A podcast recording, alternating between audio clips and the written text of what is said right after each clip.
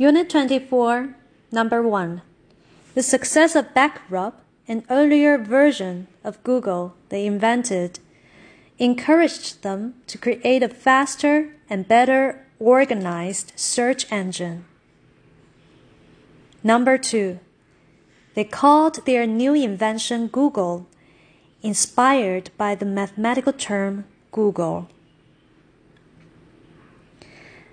Number 3.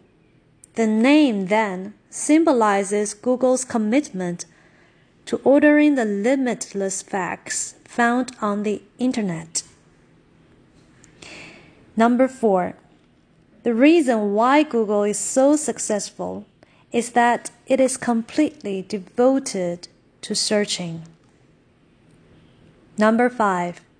Its primary purpose is to look for things so there are no disturbances such as ads or news on its homepage.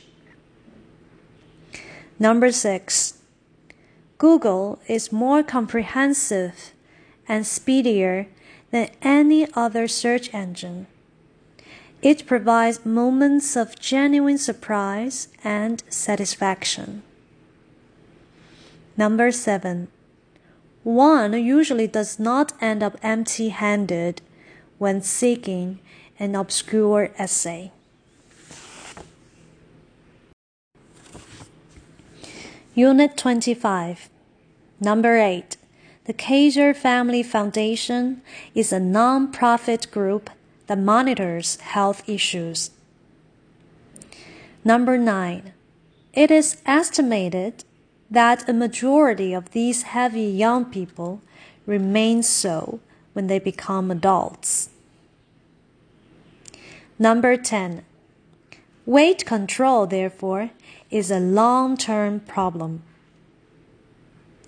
Number 11. Typically, watching TV is blamed for childhood obesity.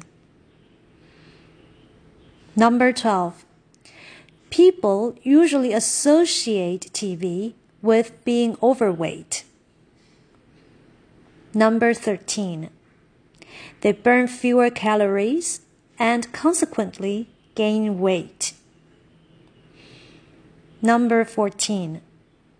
In recent years, food companies have focused on promoting food on kids because an average child sees more than 40,000 ads a year. Number 15. Companies often use popular characters to sell those fattening products. Number 16. Things can be done to stop this. Banning junk food ads, creating TV messages about nutrition, reducing the number of food ads per program, and finding outdoor activities for kids so they won't be exposed to harmful ads all day long.